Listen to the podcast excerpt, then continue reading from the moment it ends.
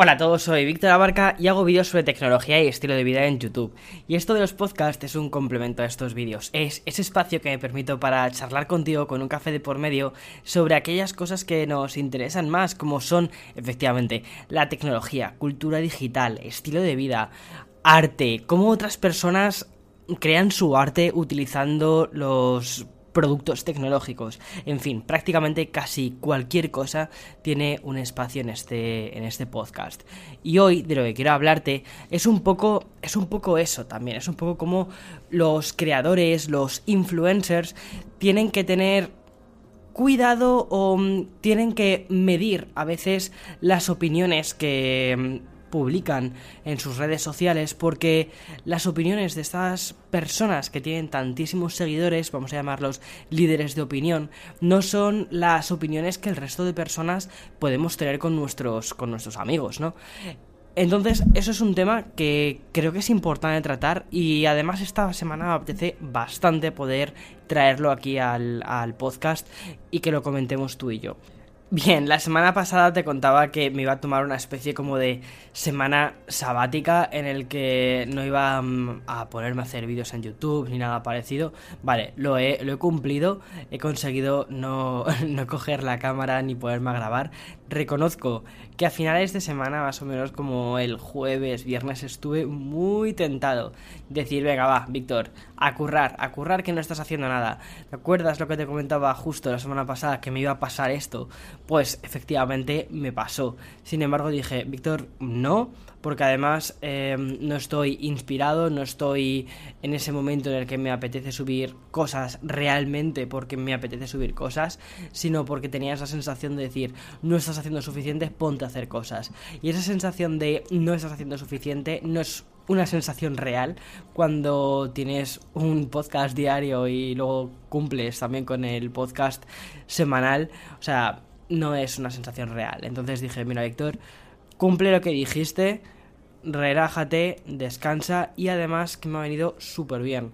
Porque como te comenté la semana pasada, me ha servido para, primero, recargar pilas. Tengo muchas nuevas ideas de cosas que quiero hacer, cómo quiero enfocar diferentes proyectos más a largo plazo y luego también eh, me ha servido para, para coger tiempo, para mm, recargar mis pilas, para lo que te contaba, ¿no? Esa sensación de, de rellenar tu probeta, rellenarte de cosas de mm, que he podido consumir estos días. Por ejemplo, vi una serie que me apetecía mucho ver, que es la de Big Little Lies.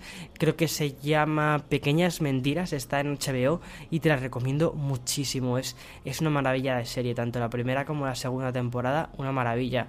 Además que mm, las, las, actrices son actrices de, de, primera línea, entre ellas está Meryl Streep, que yo la, la adoro, a esa señora la, la adoro. le voy a poner un día un monumento a Meryl Streep. También he podido dedicarle bastante tiempo a leer. He estado con el libro de 1984, no el de Orwell, sino el de Murakami. Y mm, ya he terminado la primera y segunda parte, me falta solo la tercera parte. Es un libro bastante, bastante grueso, pero me está gustando una barbaridad. No compite con 1984 de Orwell, sino que más bien es como una especie de versión 2, una versión actualizada, diferente. No sé, me gusta porque coge algunos elementos de ese universo, sin embargo, lo lleva al universo de, de Murakami, que es es una especie de realismo mágico, no, no, sé, no sabré describirlo, pero sí es como una especie de realismo mágico, porque son cosas que podrían suceder en la vida real, lo que pasa es que al final siempre hay algún tipo de intervención mágica que es lo que hace que todo termine volviéndose como una especie de locura. Y a mí ese tipo de libros me gustan muchísimo, las historias de realismo mágico me, me fascinan. Ya te he contado alguna vez que, por ejemplo, para mí Isabel Allende, eh, el libro de la Casa de los Espíritus, es uno de mis libros favoritos y entre otras cosas porque tiene toda esta parte de realismo mágico. Pero bueno, no quiero convertir el episodio de hoy en un podcast sobre libros en absoluto. Es otra de mis pasiones. O sea, realmente no, no es la literatura. Mi, mi, pasión no es leer libros, mi pasión. Sino que a mí lo que me gustan son las historias.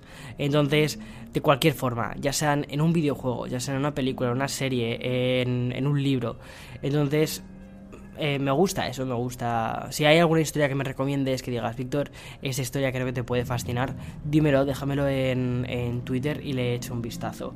Bien, pero de lo que quiero comentarte, de lo que quiero hablar en el episodio de hoy, es sobre mm, la responsabilidad de los influencers, ¿vale?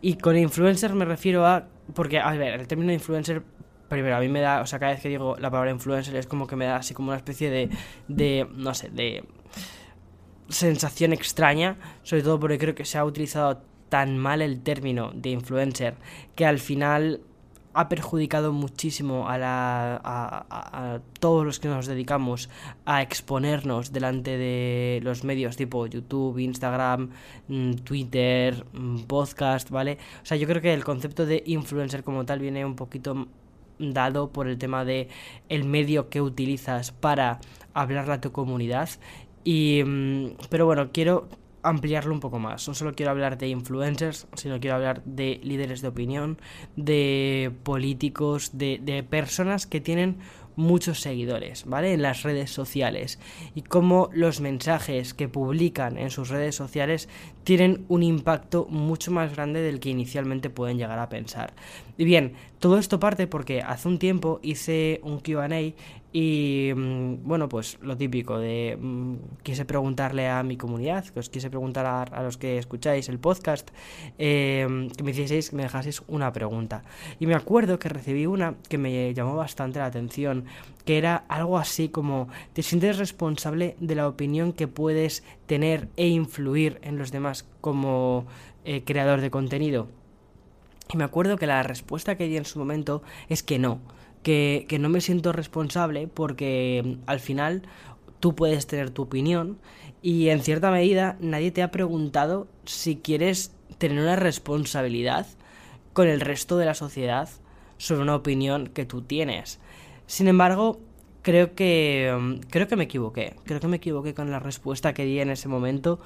Em, lo hice, o sea, quizás porque ahora estamos viviendo lo que estamos viviendo, toda, toda esta locura del, del COVID, y eso ha hecho que también cambie bastante mi perspectiva sobre lo que son las opiniones y las cosas que puedes publicar la responsabilidad de publicar ciertas cosas en las redes sociales. Y creo que lo que voy a comentar es tan válido como si la audiencia que tienes es de 5 personas como si es de 100.000 personas. Al final, lo que digas, la opinión que tengas, debe ser una opinión que primero tiene que estar razonada, tiene que estar pensada y sobre todo que no sabes quién puede estar al otro lado. Y con esto, con esto no estoy diciendo que mm, es, o sea, que tenemos que sopesar cada cosa que vamos a decir, porque entonces no existiría el contenido fresco, el contenido hecho desde dentro y no... Al final todo parecería que es como una especie de producto que va guionizado, ¿no? Entonces, con esto no estoy diciendo que todas las opiniones tengan que pasar por el filtro de qué bonito es todo, qué, qué marca tan blanca que podemos tener en absoluto. ¿Por qué? Porque al final si pasásemos todo por ese filtro, no existiría nada fresco, no existiría el arte. Al final el arte un poco es, es rebelión, ¿no? Es, es el arte muchas veces es rebelde. Piensa, por ejemplo, o sea, se me ocurren ahora mismo Rimbaud o Kerouac, ¿no? O incluso, incluso Steve Jobs, que tuvo también aproximaciones muy poco populares hacia cómo construir ciertos productos y ciertos proyectos. Entonces, siempre hay, una, hay un acto de rebeldía en, en todas las cosas creativas que surgen, pero una cosa es rebeldía y otra cosa es irresponsabilidad, ¿vale? Y eso es justo de lo que quiero comentarte hoy en, el, en este episodio, el tema de la irresponsabilidad. Y es que hay una línea muy delgada entre irresponsabilidad y rebeldía, pero de esto es de lo que quiero hablarte justo después de esta pequeña pausa publicitaria. Vale, como te comentaba antes, justo antes de la pausa, te decía que no es lo mismo irresponsabilidad que rebeldía. Y la rebeldía es necesaria, es necesaria sobre todo cuando quieres crear un producto nuevo, cuando quieres empujar hacia adelante ciertos mercados. Ahora mismo pienso, por ejemplo, que el iPad no existiría en el punto en el que está ahora mismo si, si, no, si no fuese al menos un poco irreverente con toda la tradición que, que Apple ha tenido. Eh, por ejemplo, si, si pensásemos en las cosas más tradicionales, estaríamos pensando siempre que un ordenador tiene que tener una forma específica. Sin embargo, cuando una persona es Em, vamos a decir irreverente, irreverente en el sentido de que cuestiona todas las todas las preguntas, ¿no? Cuando tú cuestionas todas las preguntas, cuando haces los porqués, pero los porqués que tienen sentido, ¿vale? Cuando cuando haces ciertos porqués, preguntas ciertos porqués, lo que te hace es empujar hacia adelante ciertas cosas que se habían establecido de una cierta manera. Entonces, el, iPad al final es un concepto diferente de ordenador. Estoy contándote esto porque seguro que te sientes mucho más cómodo ¿no? con, términos más de, tecnología.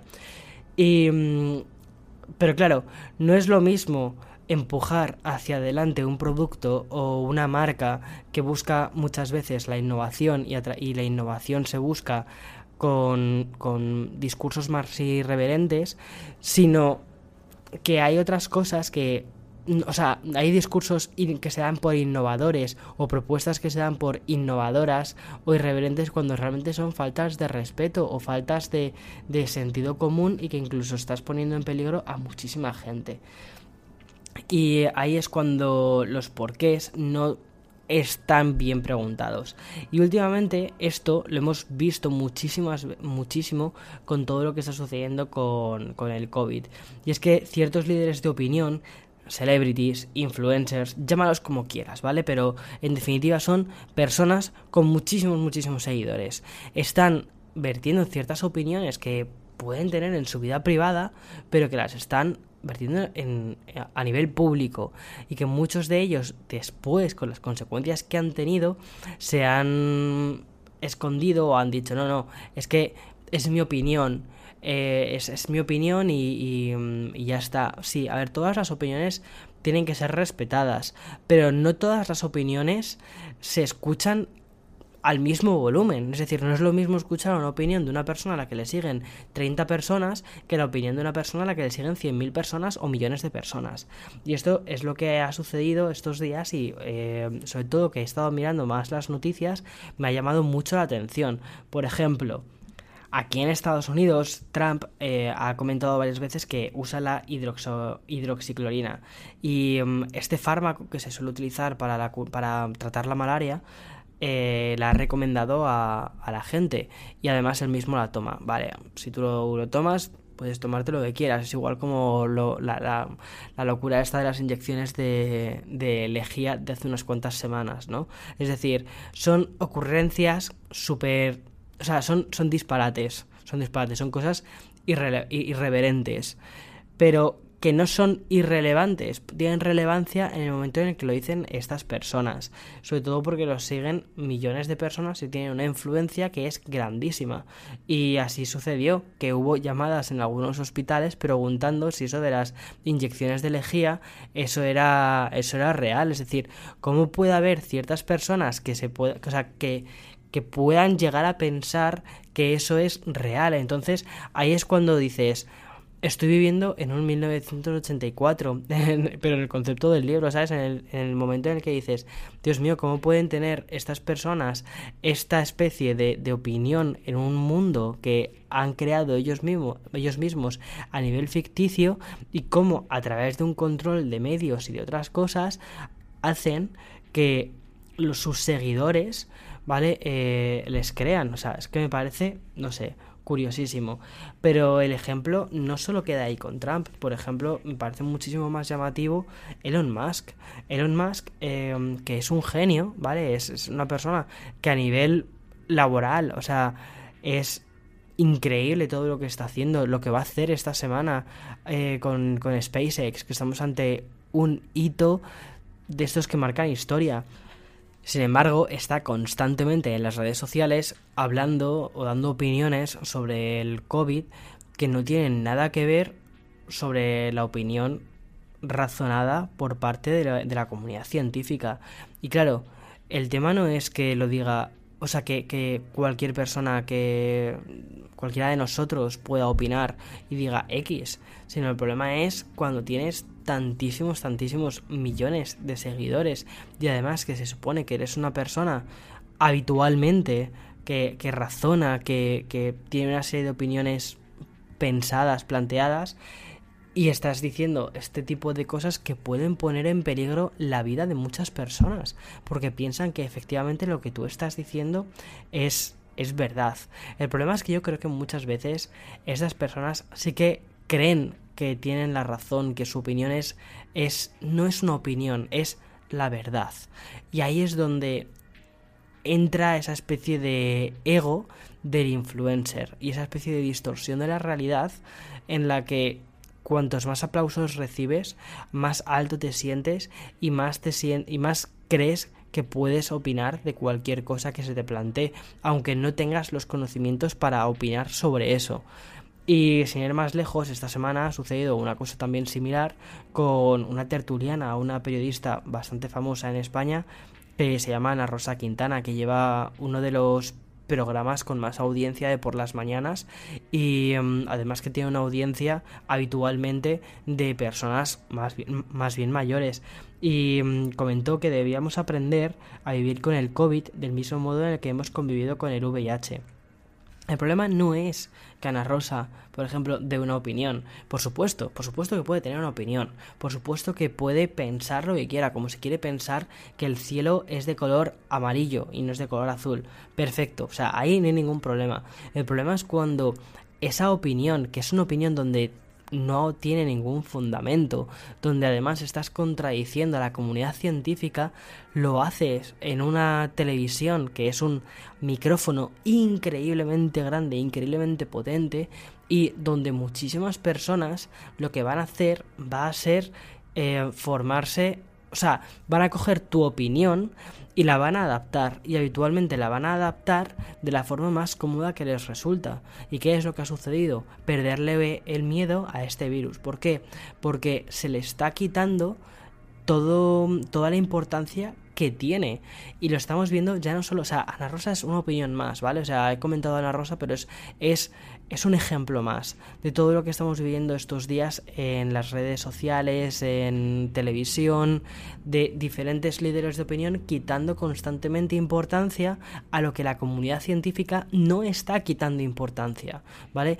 Y también como nosotros, como la ciudadanía, estamos con ganas de Mm, beber de estos discursos más no sé, más de mm, no, aquí ya no ha pasado nada, todo está bien, todo está, todo está yendo hacia adelante.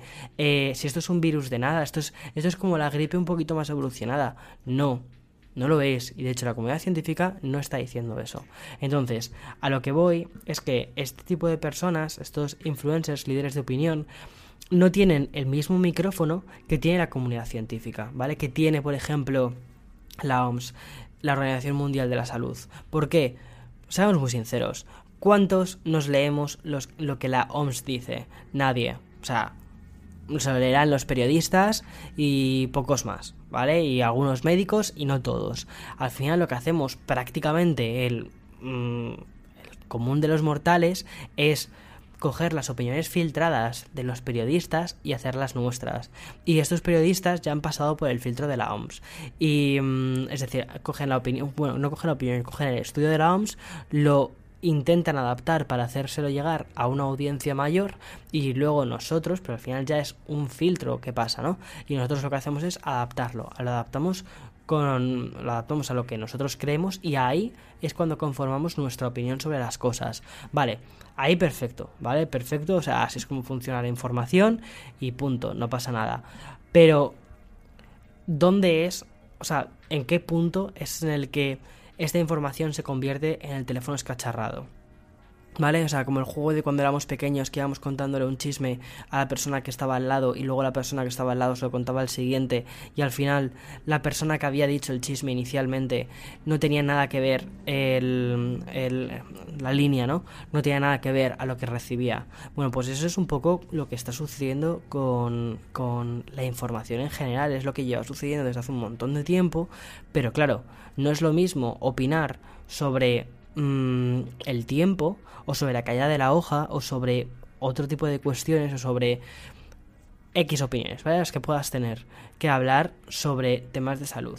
Sobre todo cuando este tipo de cosas se te quedan fuera de tu alcance. O sea, no está, o sea, no pasa absolutamente nada decir, no tengo ni idea sobre esto. Así que como no tengo ni idea sobre esto, mi opinión prefiero guardármela. Lo que pasa es que creo que últimamente todos pensamos que podemos opinar de todo, que todos sabemos de todo. Y no es verdad. Tenemos que entender hasta qué punto estamos limitados en ciertas áreas y cuáles se quedan completamente fuera de nuestro territorio. Y eso está bien. O sea, como seres humanos no podemos abarcar todo. Y te lo dice alguien que se apellida Abarca. O sea, no podemos abarcar todo. Entonces, em, tanto los líderes de opinión como los influencers, como los mm, personas que amasan millones de seguidores en las redes sociales, creo que tendrían que tener cuidado con las opiniones que tienen, sobre todo con trivializar ciertos temas, porque al final lo que puedes generar son tendencias de opinión que pueden ser muy nocivas. El problema ya no solo es cuando, porque yo aquí lo estoy analizando desde una perspectiva un poquito naif, ¿no? Es decir, como que este tipo de tendencias realmente no quieren ser creadas. El problema es cuando esas tendencias sí que quieren ser creadas, cuando sí que se quiere generar una sensación de falsa comodidad a la población y de que no pasa absolutamente nada, que todo está bien, que todo está maravilloso. Entonces ahí ya estamos hablando de otra cosa muchísimo más grande que se llama manipulación de los medios. Pero eso creo que es un tema completamente aparte y no es una cosa que quiera tratar en ese tema. Claro, la opinión de esta persona, de, Ana Rosa, me llama especialmente la atención y la verdad es que me, me genera cierto desasosiego cuando hablas con, con tu abuela, ¿vale? Y claro, y lo que hace es adaptar lo que, ha, lo que ha oído en la televisión y lo adapta como, como si fuese cierto.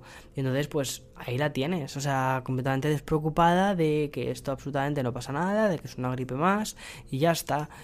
Y ahí es cuando dices, espera, ¿dónde has escuchado esto? Y claro, el problema ya no es una sola opinión, es el conjunto de muchas opiniones que al final terminan creando una tendencia. Y esas tendencias pueden convertirse en cosas bastante peligrosas. Por eso es muy importante revisar las fuentes, pero eso de eso voy a hablar un poquito más adelante. Vale, esta misma semana Facebook y Twitter han creado unas nuevas divisiones para verificar la información que se difunde en sus redes. Aquí siempre está la duda, ¿no? De quién verifica o quién revisa al revisor, quién verifica al verificador. Em, si me estás marcando como una como que esto es real o ficticio, ¿en qué te estás basando? Pero creo que en cierta medida es muy importante debido a que si mm, la audiencia, la comunidad, el grueso de personas no está educada o no tiene los conocimientos suficientes para diferenciar entre lo que es correcto y lo que no es correcto, creo que hay que filtrar cierta, información. ¿Y cómo se filtra cierta información? Porque hay personas, hay expertos que saben mucho más que em, estos catalizadores de, opiniones. Con catalizadores de opiniones me estoy refiriendo a los influencers, ¿vale? Entonces, tú imagínate un influencer, un político que tiene millones de seguidores, dice algo, ¿vale? Publica un artículo, publica X información, pero que esa información está invalidada por parte de la comunidad científica, pues entonces ese, ese artículo o ese post, este tweet, va a, va a convertirse, o sea, va a entrar dentro de la parte de información errónea. ¿Vale? Y va a decir, eh, esta fuente no es real, esto, esta información que está dando no es real. Y además, las redes, Facebook y Twitter, van a exponer de forma totalmente explícita que esa información no es real. Van a decir, esto es falso. Y me parece una maravilla hacerlo así. me parece que es una especie de decir, esto, de además señalar y decir esto es falso. Y no es falso porque lo diga yo, es falso porque lo dicen este organismo, esta organización que está por encima incluso de nosotros y que además son expertos en esto que tú estás comentando. Por eso, creo que es tan importante la figura del editor. Es una, la figura del editor es una cosa que hemos perdido en la forma en la que consumimos los medios digitales. Porque, por ejemplo, Twitter, ¿vale? Tú cuando entras en Twitter, tú vas eh, viendo las noticias que tus contactos van publicando y van compartiendo. Y de este modo se crea al final un filtro, pero también es un poco un filtro que tú mismo te has puesto, porque al final, más o menos de una forma u otra, nosotros somos editores de nuestra propia información. Em, seleccionamos las personas a las que a las queremos seguir. Eso es un poco la figura del editor, es decir, filtrar información, decir qué cosas son relevantes, qué cosas no son tan relevantes. Y en Twitter, cuando seguimos a ciertas personas, lo que hacemos es eso, es coger la figura del editor, sentarnos y decir, estas son las personas a las que quiero seguir. Sin embargo, no tenemos una jerarquía, no tenemos una jerarquía en cuanto a textos o en cuanto a contenidos, en cuanto a vídeos. Esto es más importante que esto, o esto está, más, o esto está mejor contrastado que esto, sino que simplemente todo va apareciendo y es completamente em, horizontal, no hay, no hay una noticia más importante que otra. Quizás puede, puede parecer por el tema de los likes, por los comentarios, por la cantidad de hilos que se han generado, o incluso en la parte de la derecha, ¿no? que tenemos la parte de tendencias. Sin embargo, más allá de eso, no tenemos una... la figura de los editores como tal han quedado completamente relegados a lo que son los algoritmos, ya lo que es algo tan sencillo como un like y a lo que es una especie de editor colectivo.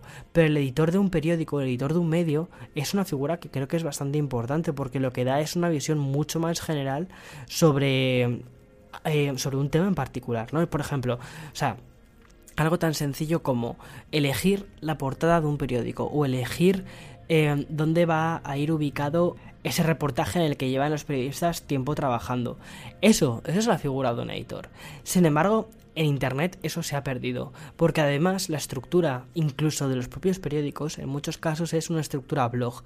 Todo tiene más o menos, más o menos, ¿vale? La misma jerarquía, sí que tienes los headers, sí que tienes las partes superiores, los artículos fijados y todo esto, pero por lo general todo va pasando, todo va pasando, todo se va filtrando y muchas veces incluso estos headers se eligen simplemente por el sensacionalismo del propio titular, es decir, por las por los clics que te pueden generar a esa noticia, porque es una noticia que te va a generar muchos clics, pues sale, ahí se mete, ahí se accede, perfecto.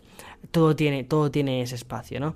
Pero al final los medios de comunicación, sobre todo en internet, por eso este, este podcast es mucho sobre cultura digital, porque me parece que es o sea, es algo que sucede en Internet y yo creo que es una cosa que a ti y a mí nos gusta hablar de esto y además me interesa muchísimo también conocer tu opinión porque aquí no solo vale que yo me ponga aquí delante del micro a hablar durante media hora, sino que me interesa también que me cuentes tú. De hecho, mira, hago una pequeña pausa. Si me estás escuchando desde Anchor, y aquí no es ni bloque publicitario ni nada, si me estás escuchando desde Anchor, creo que me puedes mandar mensajes de audio. Y además que me aparecen en el móvil como mensajes de audio y los escucho, ¿vale?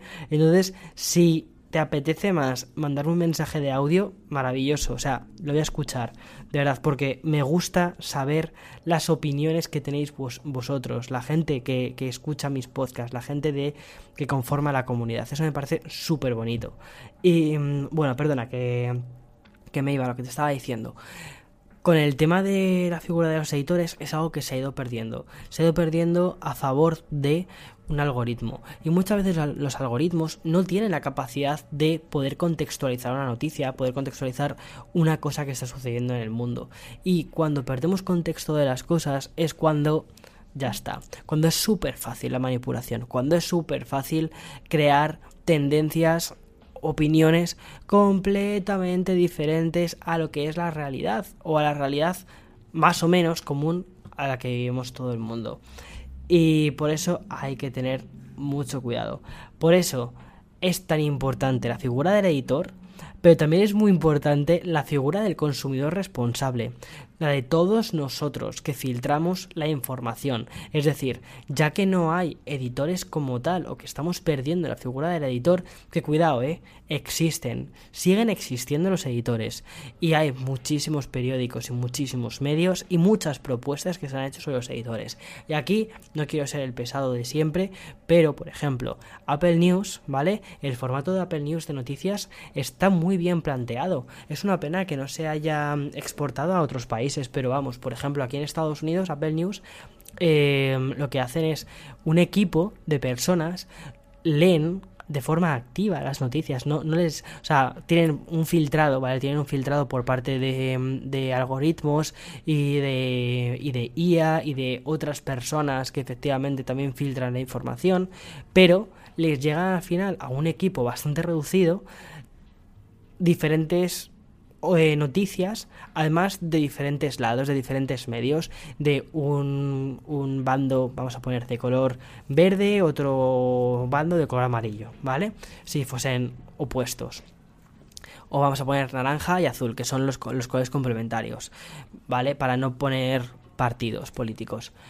Em, vale, pues entonces les llegan las noticias de mm, sitios diferentes y dicen, vale, ¿cuál es el medio que mejor está cubriendo esta noticia? El que tiene la información más completa es este medio. Pero, vale, pues incluyen la noticia de este medio, la, indexan, la, la, la, anexan para que puedas acceder a esa noticia, pero es que además te ponen el contexto en el que se está generando eso de lo que están hablando. No sé, a mí es que eso me parece un concepto buenísimo, buenísimo, buenísimo, buenísimo. Pero claro, para que todo esto funcione, que necesitas a un consumidor responsable también al mismo tiempo, un consumidor que quiera eso, que valore ese tipo de cosas, porque si no tenemos un, o sea, si no somos responsables como consumidores y si aceptamos que cualquier cosa que pasa por delante de nuestros ojos, por delante de nuestro feed, lo aceptamos como válido, entonces ya está, nos convertimos en el blanco perfecto de la desinformación. Y tú piensa una cosa, has escuchado millones de veces la frase de información es poder. Totalmente de acuerdo, estoy de acuerdo con esa, con esa frase. Información es poder. Pero ¿sabes lo que es peor? La desinformación. La desinformación también es poder. Porque cuando desinformas a una persona, tienes poder sobre esa persona. Entonces, por eso creo que es muy importante, muy, muy, muy importante tú como individuo, como persona, como consumidor, consumir de forma responsable. Y aquí, cada clic cuenta, porque en el mercado de los en el mercado en el que nos movemos actualmente, en el mercado de las views de los vídeos de YouTube, en el mercado de, de los clics a los medios de comunicación digitales, cada clic cuenta y cada clic va creando la realidad en la, en la que el resto vivimos, porque parece algo súper, súper absurdo, pero al final lo que haces con un clic es muchísimo, porque creas que ciertas tendencias funcionen. Un clic permite compartir una información. Si esa información no es real, es falsa, está manipulada, lo que estás haciendo es difundir una información falsa y manipulada. Entonces, piensa en la potencia que tienes y también la responsabilidad que tienes cada vez que pulsas el botón de compartir. Porque ya olvídate de macroinfluencers como estaba hablando antes, ¿vale? De celebrities, de políticos gigantes que tienen millones de seguidores, que es aquí a donde quería llegar. Cada uno de nosotros, ¿vale? Somos microinfluencers. Cada uno de nosotros con nuestros likes, comentarios, compartir, generamos tendencias y paramos tendencias. Entonces, es muy importante que seas responsable. ¿Y cómo se crea esta responsabilidad? ¿Vale? Yo creo que lo primero es, primero, em, tener una opinión. Y eso es tan sencillo, tener una opinión es tan sencillo como leer diferentes cosas, leer de un lado, leer de otro y decir esto concuerda con mis valores, con mi moral, con, con, mis creencias, perfecto, y aquí no me voy a meter en las creencias que tú tengas. Puedes tener creencias X, puedes tener creencias Y, todas son respetables y de hecho una cosa es que si tú opinas A y yo opino B, maravilloso, porque podemos hablar y, oye, quizás entre tú y yo queremos C.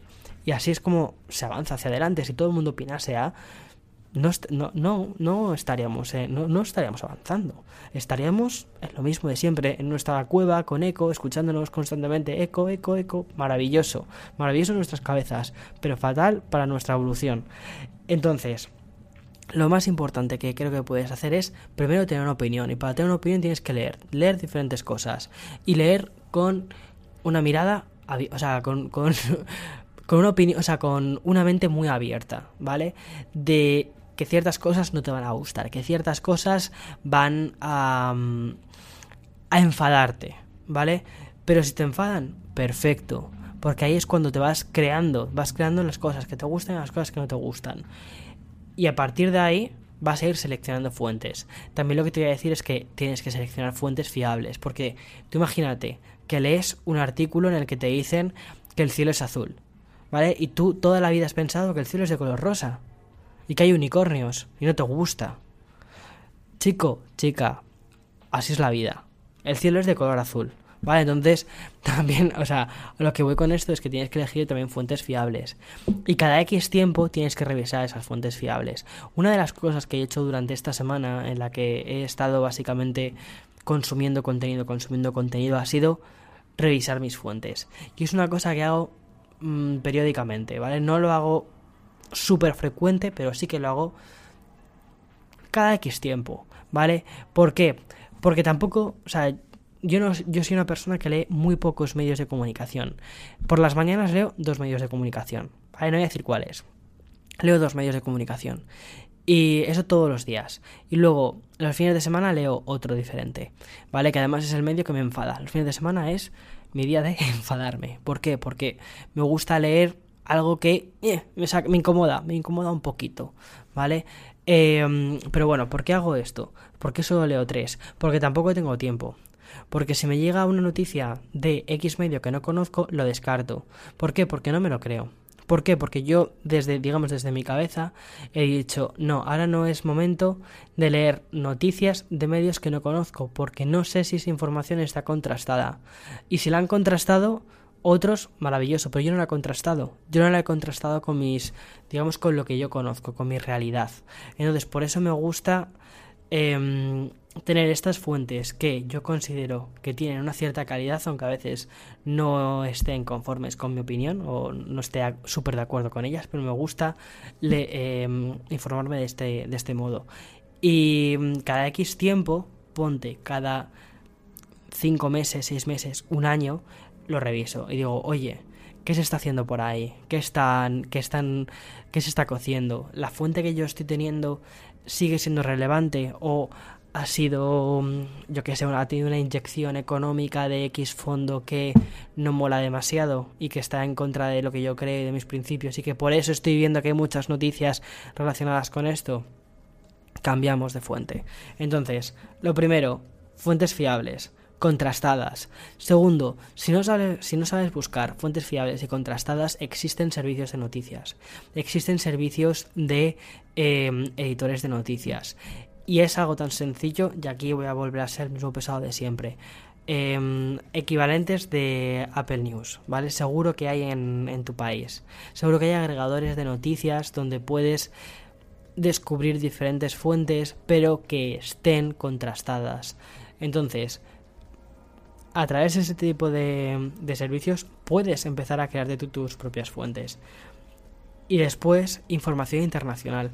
Algo, mira, fíjate, es que esto que te estoy contando es un poco lo que aprendí en, durante la carrera. Mi carrera yo estudié publicidad y relaciones públicas, pero cuando era la licenciatura, es decir, con esto ya te estoy diciendo que tengo más años que Mari Castaña. Y, a ver, fue la última promoción de licenciatura, o sea que tampoco tantos, ¿eh? Tampoco tantos, no nos pasemos. Pero lo que sí que te quería comentar es que durante los tres primeros años de, mi carrera eh, estudié periodismo, porque Mm, realmente la carrera de publicidad, esos dos últimos años, son dos años más relacionados con las prácticas, porque al final yo no creo que mi carrera sea una super carrera, sino que más bien es una especie de profesión, vas aprendiendo conforme vas practicando. Y sí que necesitas unas cuantas herramientas iniciales con las que ir tirando, y esas te las da un poco el periodismo. Entonces, durante los tres primeros años de carrera eran comunes a periodismo. Y me acuerdo que a mí la asignatura de periodismo, no me acuerdo que si era periodismo de investigación, lo que sea, periodismo, me acuerdo que ella la llamaba periodismo, que era ahí en segundo. Y esa me gustaba mucho.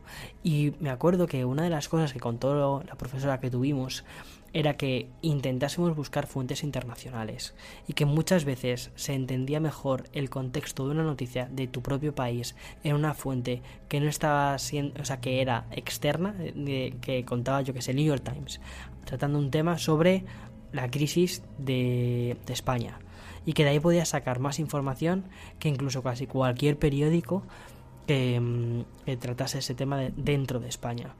Que también es importante leer periódicos locales, es importantísimo. La prensa local es importantísima. Los medios, y con esto no, prensa, youtubers, eh, telediarios, lo que tú quieras. Pero también es muy importante que intentes consumir medios internacionales, porque te da una perspectiva. Y esto pasa muchísimo en la propia vida. Cuando te viene tu amiga y te cuenta, ay, mira lo que me ha pasado, tal, tal, tal, tal. Y tú desde fuera dices, chica, no es para tanto. Esto es por esto, por esto y por esto.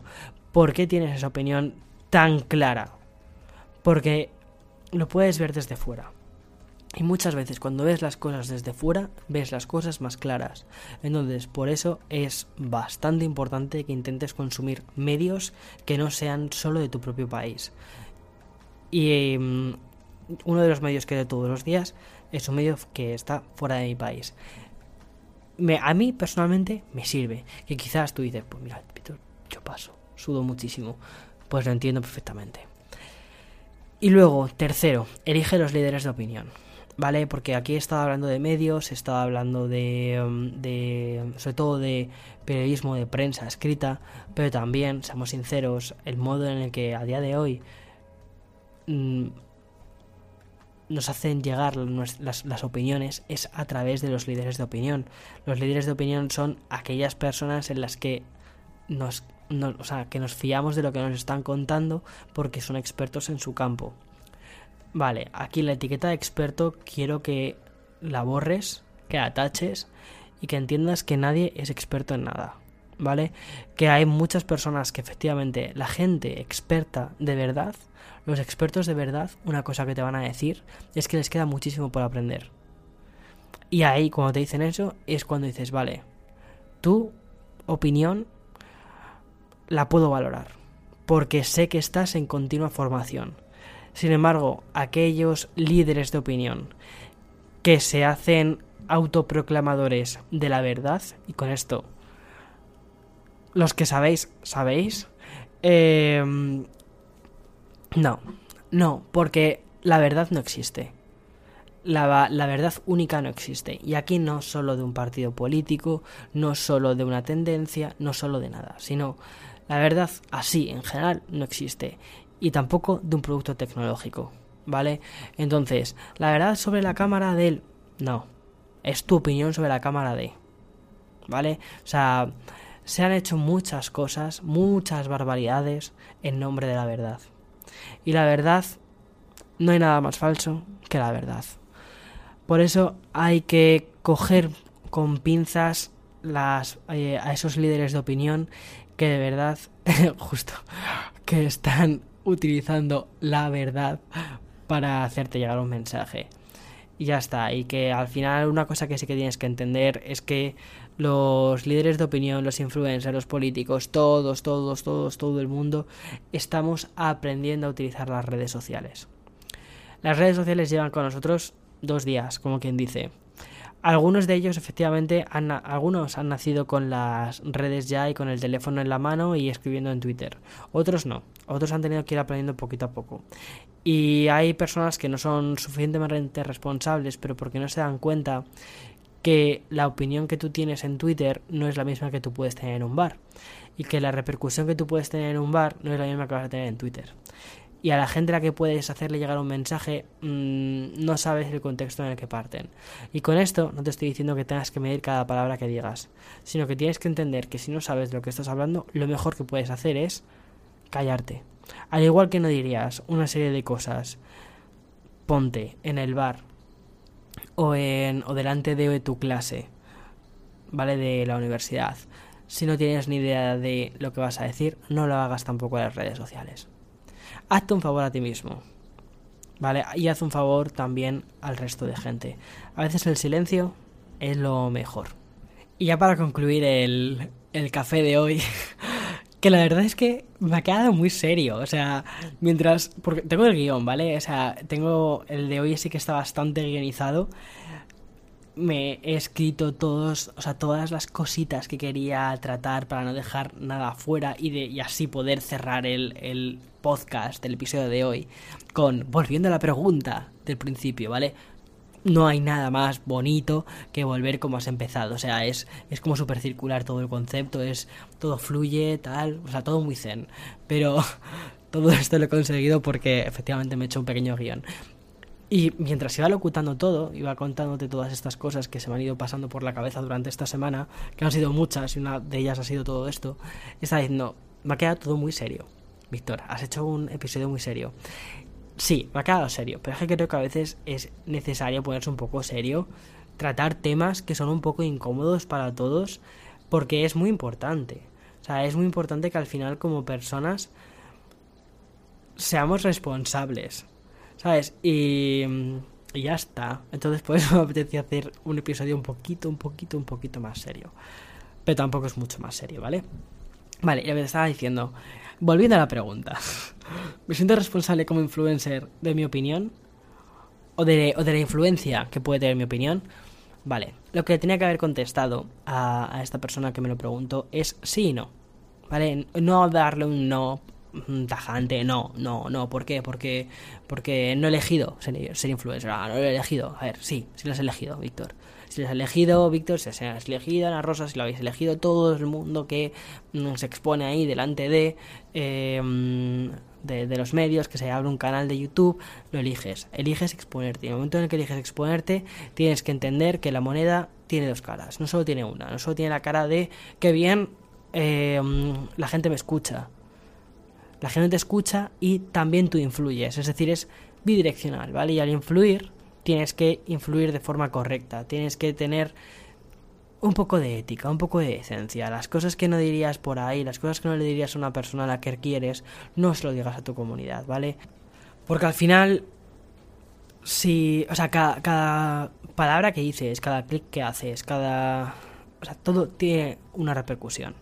Y es importante que seamos individuos responsables obviamente que hay que ser fresco, obviamente que hay que crear y obviamente que hay que dudar y poner en, en, tela de juicio las cosas como se hacen ahora y preguntar los porqués. Es importantísimo preguntar los porqués, ¿vale? Pero al igual que es importante preguntar los porqués, tan importante es como hacerse un, una autovaloración y decir, yo, como persona que tengo X de seguidores, ¿puedo decir esto o no puedo decir esto? Vale, conozco de lo que estoy hablando, o más o menos conozco de lo que estoy hablando. Ok, pues puedes decirlo. Segundo, no tengo ni idea de lo que estoy hablando. Es una opinión que me baso de mi estudio que he hecho mirando a mis amigos. Pues no. Entonces no tienes ni idea de lo que estás hablando. Entonces, esa opinión, guárdatela. Y compártela con tus amigos. Maravilloso. Compártela con tus amigos. Pero no la compartas por ahí. Porque al final lo que vas a hacer es que personas mayores de 80 años que escuchan tu programa van a terminar sin mascarilla y dándose vueltas por la calle. Y no por ti solo, sino por ti, por otro, por otro, por otro, que al final lo que generáis es una tendencia. Entonces, ¿me siento responsable? Sí y no. Sí, porque como influencer te estaba diciendo que es importante que pienses las cosas antes de publicarlas. Y no, porque también entiendo que la audiencia es una audiencia responsable, es una audiencia formada. ¿Vale? sé que muchas veces esto no es así al 100%. Quiero creer que sí. Quiero creer que por lo general la audiencia es una audiencia formada. Y es una audiencia que se pregunta los porqués de verdad. Los que son necesarios preguntarse. Sin embargo, eh, aquí el trabajo es de los dos. Aquí el trabajo del teléfono escacharrado es de los dos. Es del que emite el mensaje y el que lo recibe. Y cuando lo recibas y haya algo que no te termine de sonar demasiado bien, preguntes, ¿qué me estás diciendo? ¿Qué quieres decirme con eso? Y de ese modo vas a hacer que la persona que te está mandando el mensaje tenga que volver a reformularlo y tenga que plantearse cómo te lo ha dicho para que lo entiendas mejor. Y si ha dicho una barbaridad, lo vas a saber en menos de lo que canta un gallo. En fin, esto es de lo que quería tratar en este episodio. Creo que es un tema bastante curioso y que además es, es un poco más complicado que otros episodios porque he hablado de, de un tema de actualidad que puede ser así un poquito de salseo, pero de verdad es que no he intentado hacerlo nada, nada, nada, nada, nada de salseo. Lo he intentado tratar con muchísimo respeto a todo el mundo, a todas las partes. Valoro mucho el trabajo que hace todo el mundo que se expone en internet, de verdad. Hola, aquí tengo un ejemplo. Es una cosa que de verdad que no me imaginaba que era tan difícil, pero que o sea, es muy difícil exponerse porque también te expones a las críticas, pero también es importante entender como creador de contenido, influencer, lo que quieras, llámame como quieras, ¿vale? Eh, es importante entender también que no puedes decir cualquier cosa que se te pasa por la cabeza.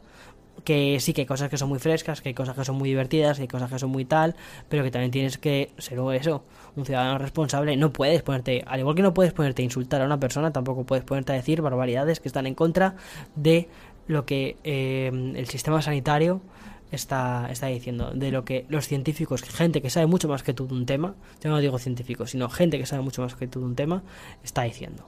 Ya está, porque al final hay que ser buen ciudadano, independientemente de cuántos seguidores tengas.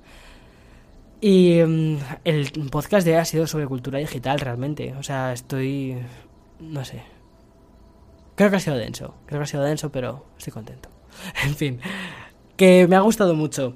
Me lo he pasado muy bien esta semana, la verdad. Me ha venido muy bien esta desconexión. Sé que bastantes de vosotros habéis hecho una cosa similar me habéis escrito en Twitter, me habéis escrito en Insta, me habéis dejado un montón de comentarios, me ha encantado, me ha encantado saber que muchos de vosotros efectivamente creáis contenido, estáis detrás de, eh, un estudio de fotografía, estáis detrás de canales de YouTube, estáis detrás de eh, departamentos de, de, arte de algunas empresas, o sea, me, he quedado alucinado de de la gente tan talentosa que hay escuchando el podcast. Entonces, eso es una pasada, ¿vale? Eso es una pasada.